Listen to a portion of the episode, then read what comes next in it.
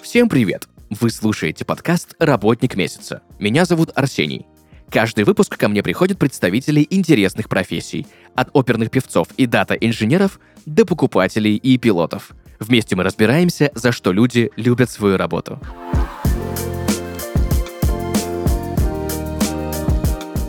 Друзья, и сегодня в подкасте «Работник месяца» представитель необычной и довольно редкой профессии. У нас сегодня в гостях владелец продукта «Роботизация» Роман Кривошейн. Роман, привет. Привет. Роман, спасибо большое, что пришел сегодня к нам в подкаст рассказать про свою позицию, про свою профессию, да, про свои навыки и компетенции, потому что, честно тебе признаюсь, когда я увидел название твоей профессии «Владелец продукта роботизация», я решительно не понял ничего. Я попытался погуглить, как-то понять вообще, что это значит, чем ты занимаешься, потерпел, честно тебе признаюсь, фиаско. Поэтому давай сразу на берегу определимся, чем ты занимаешься и что входит в твои профессиональные обязанности. Привет. Слушай, э, действительно сложно разобраться с этим, если ты первый раз э, ознакомливаешься. На самом деле, э, владелец продукта это может быть как и роль, так и должность. В нашей компании мы совмещаем два этих понятия.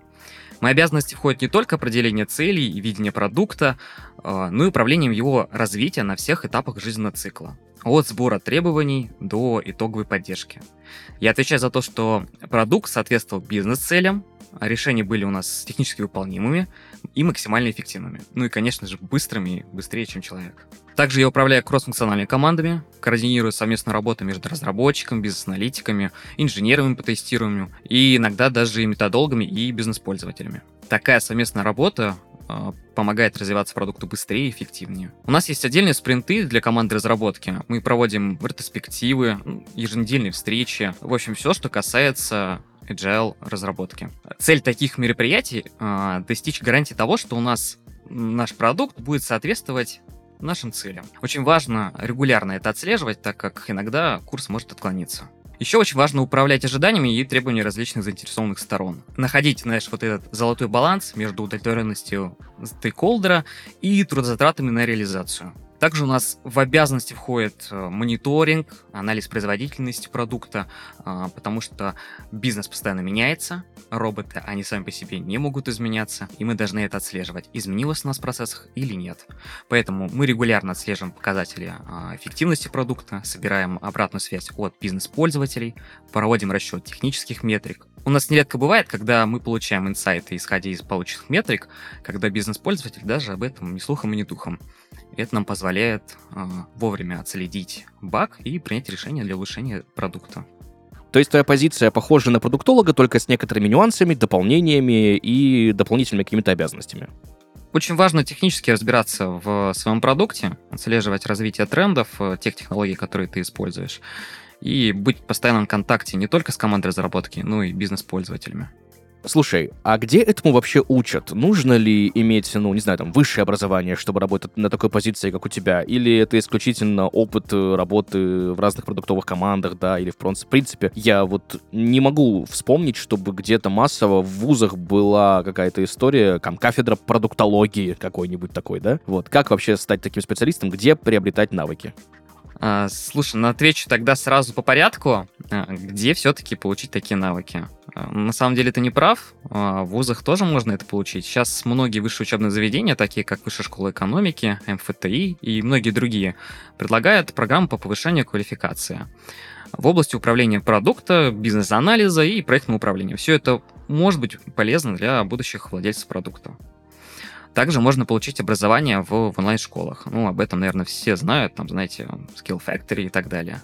Ну, можно теперь рассказать про интересное, где действительно а, можно получить вот эти нишевые навыки продукта и роботизация. А, есть отличные курсы от практикующих продуктов. Их, э, у них очень много кейсов, много инсайтов, очень много а, вот этого нетворкинга, который будет очень полезен тебе. Я бы не стал это рекомендовать для тех, кто пытается зайти в эту историю с нуля, но для тех, для всех остальных, кто уже немножко знаком, просто хочет повысить свои навыки, welcome. А также еще существуют профессиональные сертификационные программы. Они предназначены специально для обучения роли владельца продукта в рамках гибких методологий. Это очень важно, потому что они ориентируются именно на методологию. А можно также заниматься самообучением. Ну, то есть читать литературу, участвовать в онлайн-вебинарах, ходить на воркшопы, тренинги. А, ну, самым лучшим, наверное, будет способом получить навыки уже в бою создать какой-то свой pet project или организовать стартап. Кратко, если ответить на вопрос, нужно ли высшее образование, можно сказать, что да, желательно его получить, чтобы у вас была вот эта теоретическая основа и систематическое понимание бизнес-процессов. Но, как и в любой другой области, ключевым остается это практический опыт и способность обучаться на ходу. Если с вопросом нужно, не нужно высшее образование все понятно, то давай больше проговорим подробно, более подробно поговорим про навыки и компетенции, которыми должен обладать специалист, который работает, ну, давай вот так, примерно на такой же позиции, как у тебя. Да, ну давайте разделим тогда это понятие навыков на hard skills и soft skills. В первую очередь, э, по хардам вам необходимо разбираться в области э, вашего продукта. Ну, если мы обсуждаем роботизацию, конечно, вам нужно понимать принципы работы. По-хорошему создать какие-то скрипты, попробовать реализовать какой-то проект в качестве роли разработчика. Это будет очень полезно э, для дальнейшего понимания, как применять эту технологию. Также необходима это основа программирования и системного анализа. Будет полезным получить какое-то образование по управлению проектами. А, я говорю тут даже про методологию Agile и, или Scrum. Полезно будет иметь опыт анализа, дата-анализа и бизнес-аналитики, делать какие-то инсайты, выводы и обладать финансовым знанием, потому что юнит-экономика — это наше все. Среди софт-скиллов можно выделить коммуникативные навыки, то есть а, человек на такой позиции просто обязан убедительно общаться с техническими специалистами и с заказчиком. Этот специалист должен продвигать, защищать мнение так как и заказчика, так и своей команды. Ну вот это находить золотой баланс. Должны быть хорошие навыки работы в команде, управлять ее, а, работать кроссфункциональными группами, порой это довольно сложно, потому что разные точки зрения, постоянные конфликты в интересах.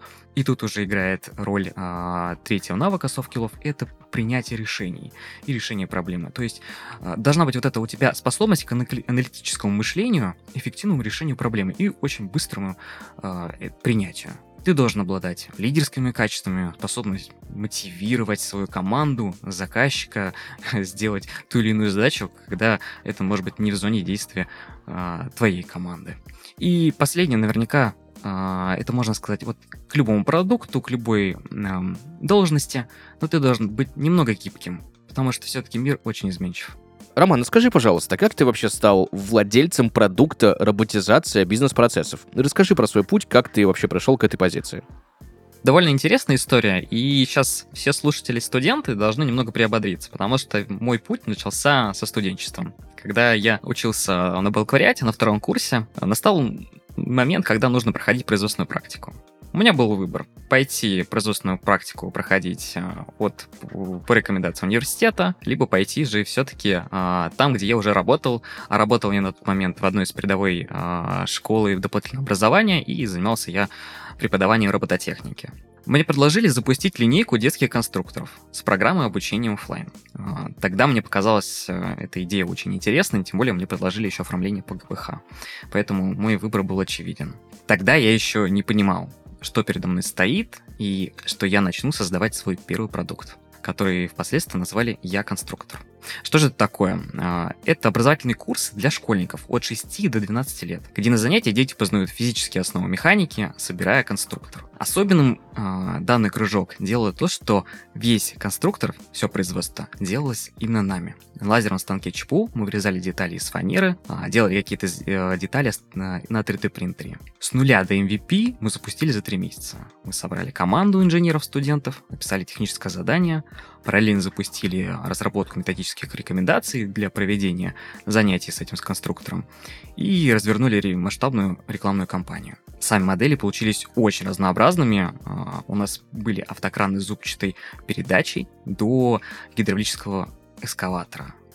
Ну, тогда это прям было вау. А, у нас получились очень хорошие метрики, конверсия с нашего лендинга составила 7%. Это был очень хороший показатель среди всех остальных э, наших кружков. У нас был очень хороший процент удержания учеников. Курс полностью прошли 90%. Для нас это была вообще самая большая метрика среди всех остальных образовательных курсов, которые мы предлагали. У нас был очень хороший процент удержания учеников. Ученики прошли больше 90% и заново записались на следующий кружок. И таких было э, каждый, получается, второй в группе.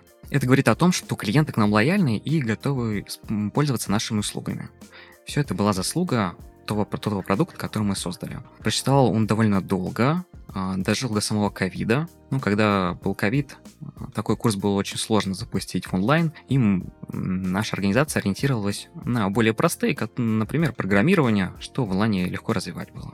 Это позволило компании выжить в столь непростое время. Затем я перешел в IT, Первым местом работы для меня это был стартап, который занимался внедрением лукот решений э, продуктов Microsoft. Это был их официальный партнер. И тогда у меня появилось первое мое знакомство с роботизацией. Я успел застать такие инструменты, как WinAutomation, Selenium. Мне очень понравилась эта технология, потому что можно было очень быстро реализовывать проекты, видеть вот этот результат. Не три месяца, да, что-то делать, а вот мы изгенерили эту, этот софт, увидели, что все, он уже роботизирован. Э, да, конечно, enterprise решения не создаются за неделю или за один день. Это занимает ну, минимум от двух-трех месяцев. Зависит, конечно, от процессов. Но тогда для меня это был очень большой эффект, что можно было это пощупать, потрогать вот прямо в моменте. Э, я вообще очень, честно говоря, всегда любил компьютеры. А со временем я вырос как специалист и приходил работать более крупные интеграторы. Но знаменательный день для меня был, когда к нам пришел один крупный заказчик, это мой текущий э, работодатель, компания Comos. Мы реализовали для него успешный пилотный проект, э, я его лидировал, и мне предложили возглавить развитие центра компетенции уже у заказчика. Тогда я принял решение, что да, я хочу развивать направление роботизации полностью с нуля в компании Comos. Так я и перешел и стал владельцем продукта.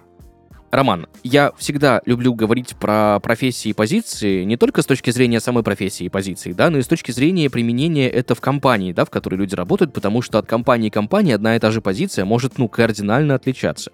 Поэтому давай так, я очень рад тому, что ты упомянул компанию, в которой ты работаешь, чем она вообще занимается, и расскажи об этом более подробно, да, и какие, знаешь, наверное, еще какой вопрос, какие нюансы накладывает именно сфера деятельности компании, в которой ты работаешь, конкретно на твою работу, на твою позицию? Ну, давай так отвечу. Комус — это одна из крупнейших российских компаний, которая специализируется на продаже канцелярских товаров, товаров для офиса, хозяйственных товаров и предоставляет различные услуги для бизнеса. У нас э, очень известен интернет-магазин Комус, он входит в топ-20 крупнейших онлайн-магазинов. Делается огромное количество заказов, поэтому, да, в основном обращений и работа с заказами — это те процессы, которые я роботизирую. А также можно похвастаться интересными цифрами от компании Comos. А, например, 15% чековой ленты, которая используется в России, производит компания Comos. 30% жесткой пластиковой упаковки, которую, знаете, вы берете там свои обеды, да, а, а потом выбрасываете. И вот это производит тоже Комос каждая третья упаковка. Что касается нюансов э, сферы деятельности нашей компании, то с точки зрения роботизации процессов у нас очень большое количество заказов, которые приходят из интернет-магазина, и мы их обрабатываем. Много, больш, большое количество обращений. У нас очень большая нагрузка на контактный центр. У нас их вообще 4. У нас большое количество операторов и огромное количество обращений. Около 8,5 миллионов в год. Это очень хорошая область для умной автоматизации. Как в среднем проходит твой рабочий день? Ну, если вообще есть средний рабочий день. Могу сказать точно, что у нас регулярно повторяется, так это дейли. Ежедневно в 9.30 мы с командой созваниваемся, обсуждаем текущие задачи, немного корректируем, если у нас э, меняется немножко курс. Но в остальном Весь день у нас расписан по встречам. Около 60% своего времени я действительно трачу на созвоны с заказчиками, с командой разработки, методологами, там, где у нас используется кроссфункциональная команда. А, обязательно отвожу время на обучение и немножко пофантазировать. А как бы нам дальше двигаться, да, и как бы нам вот тут решить ту проблему, которая в бэклоге где-то застряла, и непонятно, как ее решить. Вот, это очень важно, на самом деле, оставлять такой небольшой промежуток в рабочем времени, чтобы можно было принимать новые решения. Ну, то есть я так понимаю, что в ежедневных там или еженедельных стендапах э, команд ты не участвуешь. Это делают именно проекты или руководители э, именно команд. Участвую. Э, если мы говорим про команду разработки, то регулярно, да, выступаю как проект менеджер Беру на себя эту роль. Мне, кстати, знаешь, какая мысль еще вот закралась? Почему твоя позиция называется владелец продукта, а не руководитель? Это игра слов или есть в этом какой-то скрытый сакральный смысл? А, Конечно, есть. Эта должность говорит о том, что мы работаем по agile методологии. То есть владелец продукта это даже не как роль, да, рассматривается еще. А, владелец продукта, если как должность, то это как бы, да, руководитель какого-то направления, а если как роль, то это тот э, сотрудник, тот, кто а, отвечает за бэклог, за его приоритизацию, за стратегию. Круто. Потому что, да, потому что, ну, как бы, не, не так, чтобы много людей слышало, в принципе, про agile, да, и м, нужны, я думаю, тут уточнения и пояснения. Я, допустим, тоже, когда первый раз с этим столкнулся, я, ну, не первую позицию вижу, которая называется как-нибудь непривычно, да, допустим, нашему пониманию. Ну, почему там начальник, не начальник, а владелец там, да, или какой-нибудь еще вот есть позиция там бизнес-партнеров, например, HR бизнес-партнер. Я первый раз, когда с этим столкнулся, я тоже не понимал, почему бизнес-партнер, зачем он, почему так называется. Ну, мне потом объяснили знающие люди, я этому очень рад. Да, но тут важно понимать, что руководитель э, направления роботизации не обязан, да, идти по этой гибкой методологии. Поэтому название моей должности, оно как бы говорит о том, что мы, ребята, такие гибкие. Ты знаешь, по поводу, кстати, непонятных названий, да, или не совсем понятных названий, я натолкнулся, честно тебе признаюсь, да, когда готовился к, ст- к разговору сегодня с тобой, потому что про роботизацию я знаю только, что есть Сара Коннор, да, и все, больше ничего не знаю. Собственно, наткнулся я на такую аббревиатуру, которая называется RPA, да, то есть, ну, или RPA, да, по-русски. Что это такое и вообще для чего это нужно? А, ну, это технология, на самом деле, если простым языком говорить. А, она позволяет очень быстро автоматизировать, то есть создавать скрипты, которые выполняют работу вместо человека в их а, цифровом контуре. То есть любую работу, которую раньше выполнял человек, а если она повторяющаяся, рутинная, то это эффективно автоматизировать. Там вот можно применять роботизацию. То есть это такой софт, который помогает очень быстро сделать такой скрипт. Слушай, ну я вот честно тебе признаюсь, вот хорошо, что ты про софт, да, заговорил, и то, что мы упомянули РПА, потому что я слышал про автоматизацию, ну, обычную классическую, да, автоматизацию, которая уже, ну, мне кажется, ну, все используют, да, уже в 24 году без нее не выжить нормально бизнесу. А в чем все-таки отличие именно роботизации, да, бизнес-процессов от автоматизации? А Какие есть преимущества? Есть ли какие-то успешные кейсы? А, Да, конечно. А Если мы говорим про использование роботизации, то обязательно нужно помнить, что мы используем какого-то вендора. Если мы говорим про Россию, да, то у нас есть очень много отечественных хороших решений, таких как Sherpa, Prima, Robin, Pixarpa. А, Все они отвечают за то, что технология будет работать. Вы не одни в этом круге, кто будет использовать то или одно, то или другое решение. Все подвязаны, все взаимосвязаны. Вот, поэтому результат автоматизации зависит не только от тебя и о том, как работает данная технология. Если был правильно выбран вендор, а, который пред- предоставляет тебе хорошее, стабильное и качественное решение, то это позволяет тебе намного быстрее реализовывать задачи, качественно, быстро и хорошо, без большого количества багов. А, можно сказать несколько ключевых различий между роботизацией и традиционной автоматизацией так как это поддержанный такой продукт, которым пользуются а, программисты, разработчики RPA, то этот продукт поддерживается, он а, поддерживается очень эффективно, можно написать запрос э, вендору, он его может в течение какого-то времени поправить и сделать специальную доработку, какую-то интеграцию с различной системой именно под тебя. А, Это за счет low-code движка позволяет тебе быстрее разрабатывать, больше использовать технологий, которые тебе уже знакомы. Например, а, ты можешь быстро автоматизировать тот или иной процесс, который подвязан у тебя, например, с использованием интерфейса. А, Очень хороший кейс есть, когда в компании используется legacy-система. Legacy это что такое? Это прям устаревшая система, она все еще есть, существует, и люди пользуются, но она не дорабатывается, интеграцию с ней не создают. И для того, чтобы автоматизировать этот ручной труд, который в ней еще до сих пор используется, отлично применяют роботизацию.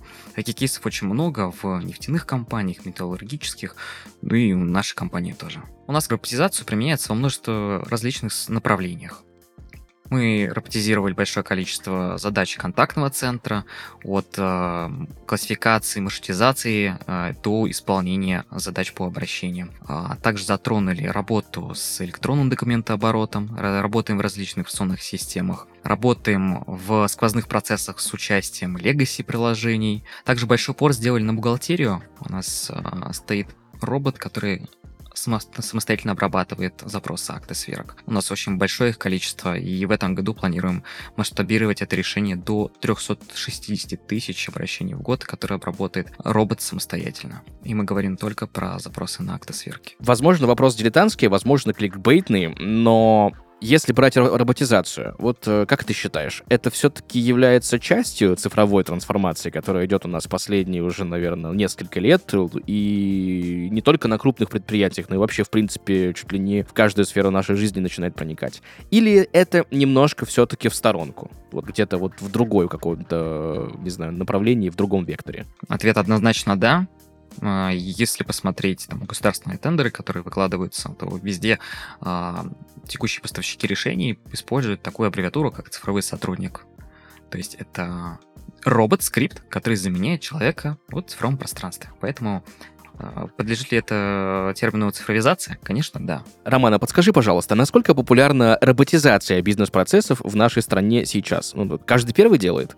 Ну, можно сказать, что да, а, потому что с приходом 2022 года у нас появился глобальный тренд замещения по всей России. Это также коснулось и сферы РПА. Лидер мирового рынка UiPath был призом, которые очень прочно закрепились как стабильные РПА решения, они ушли с рынка. Оставили большой вкусный пирог из нефтянки, металлургов, банков. И после этого началась просто громадная, настоящая конкурентная гонка среди российских РПА решений. Конкуренция заставила вендоров увеличить бюджеты на развитие своих платформ, а, своих разработчиков, аналитиков ночевать в офисах, а, они демпинговали ценами на лицензии. И все это а, позволило, позволило не только решить проблему импортозамещения уже ранее роботизированных процессов, но и привлечь те компании, где только об этом задумывались, потому что нашли вот а, новую возможность оправдать а, автоматизацию какого-то процесса.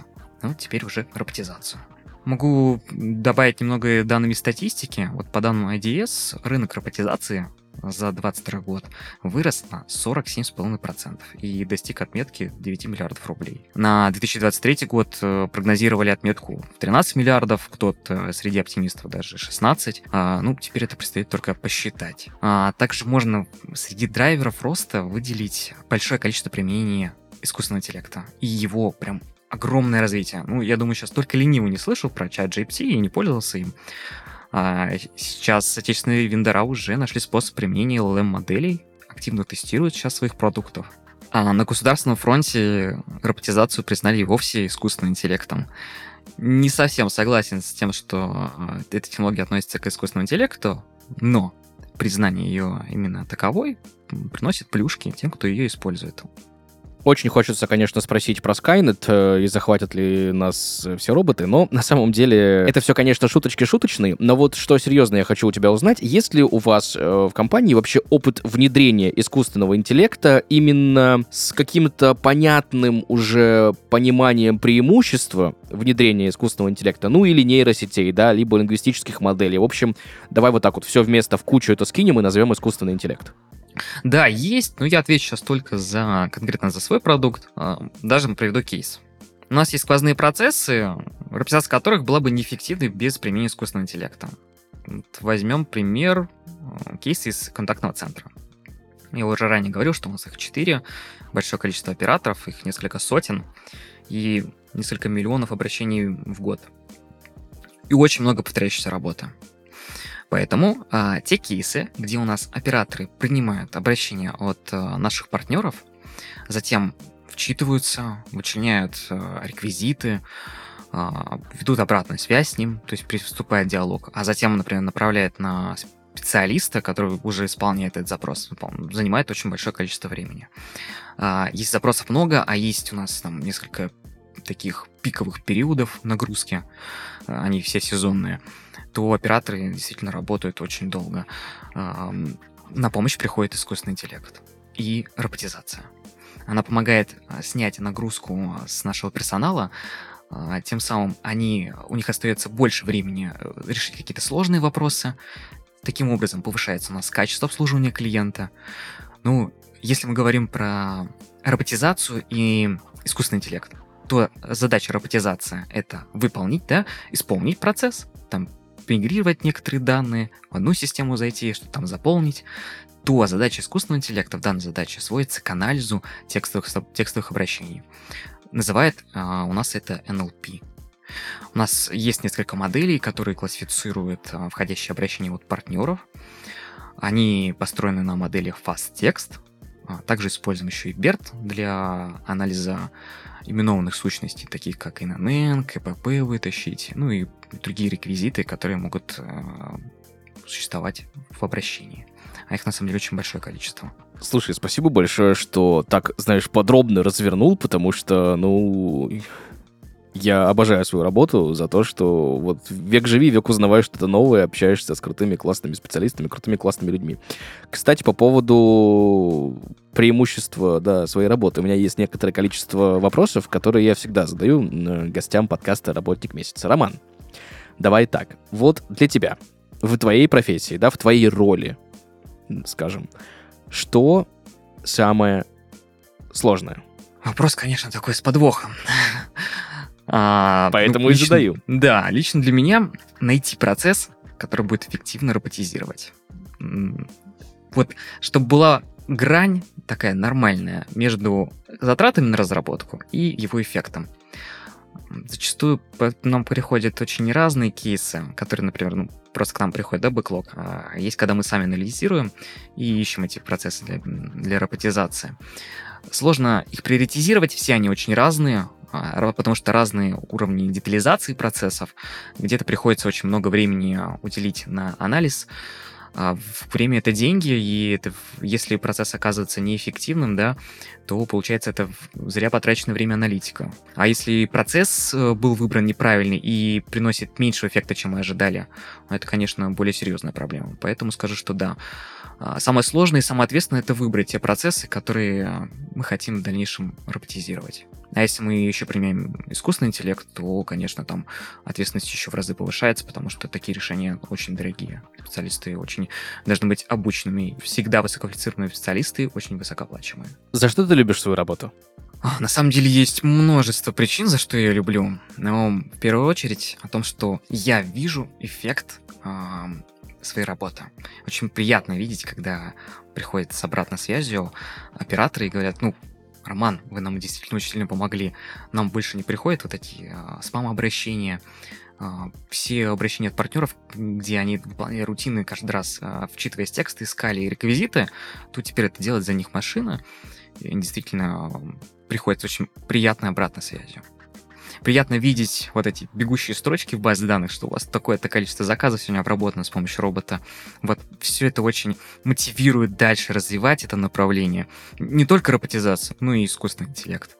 Ну, в контексте нашего продукта, конечно.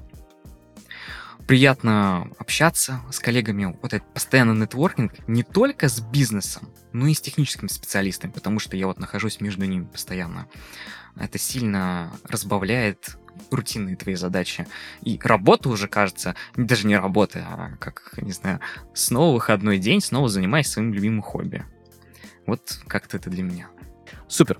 В завершении нашего с тобой сегодняшнего разговора, что бы ты мог порекомендовать людям, которые хотят построить свою карьеру, занимаясь роботизацией бизнес-процессов? Ну, окей, я могу прям по пунктам тут рассказать, потому что сам для себя составлял этот план. Давайте в первую очередь. Это постоянно непрерывное обучение проходите курсы, повышайте свою э, квалификацию не только в одном инструменте, да, роботизации, который вы увидели и начали пробовать, пробуйте другие. Э, там могут быть разные подходы использоваться, да и в целом э, тот работодатель, который предлагает да, процесс под роботизации, у вас будет более такое гибкое мышление использования тех или иных инструментов. Важен вот этот практический опыт, не бойтесь делать что-то руками, даже если вы условно аналитик и рассматриваете только процессы. Попробуйте создать там 2-3 процесса и посмотреть, как работает новая фича в этом продукте. Это очень важно. А, изучать не только отечественные решения, но и следить за популярными э, решениями на зарубежном рынке.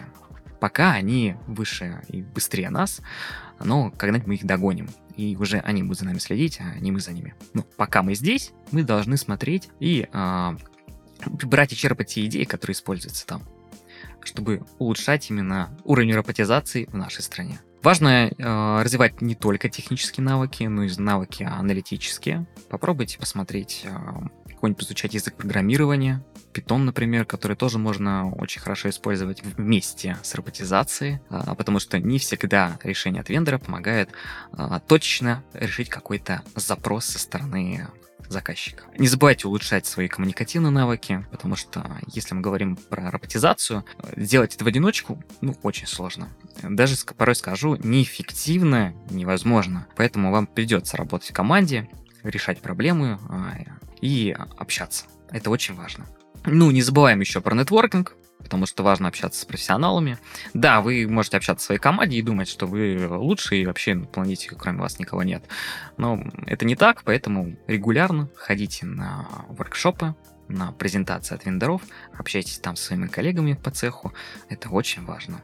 Не забываем про бизнес, потому что если вы что-то роботизируете, вы должны понимать, что вы это делаете и для чего. Не бывает, когда какой-то методолог приносит вам процесс и говорит, что да, вот тут именно так это работает, и процесс заканчивается на этом. Иногда нужно выйти за эти рамки и посмотреть, а может быть роботизация принесет несколько больше, да, чем то, что вам предлагает заказчик э, или там кто-то представитель заказчика. Круто. Спасибо тебе большое, Роман, за эту рекомендацию, за этот совет и вообще за то, что пришел сегодня к нам в подкаст, рассказал про роботизацию, про именно роботизацию бизнес-процессов, чем отличается от э, автоматизации, чем ты занимаешься, про свою профессию, про свою, собственно, позицию. Было, ну, реально познавательно, я для себя очень много сегодня узнал. Друзья, сегодня в подкасте «Работник месяца» Роман Кривошеин, владелец продукта роботизация компании Комус. Роман, еще раз спасибо тебе большое за сегодняшний разговор. Спасибо большое, что позвали. Было очень интересно пообщаться с вами. Это взаимно. Друзья, на этом у нас все. Услышимся в следующих выпусках. Пока-пока.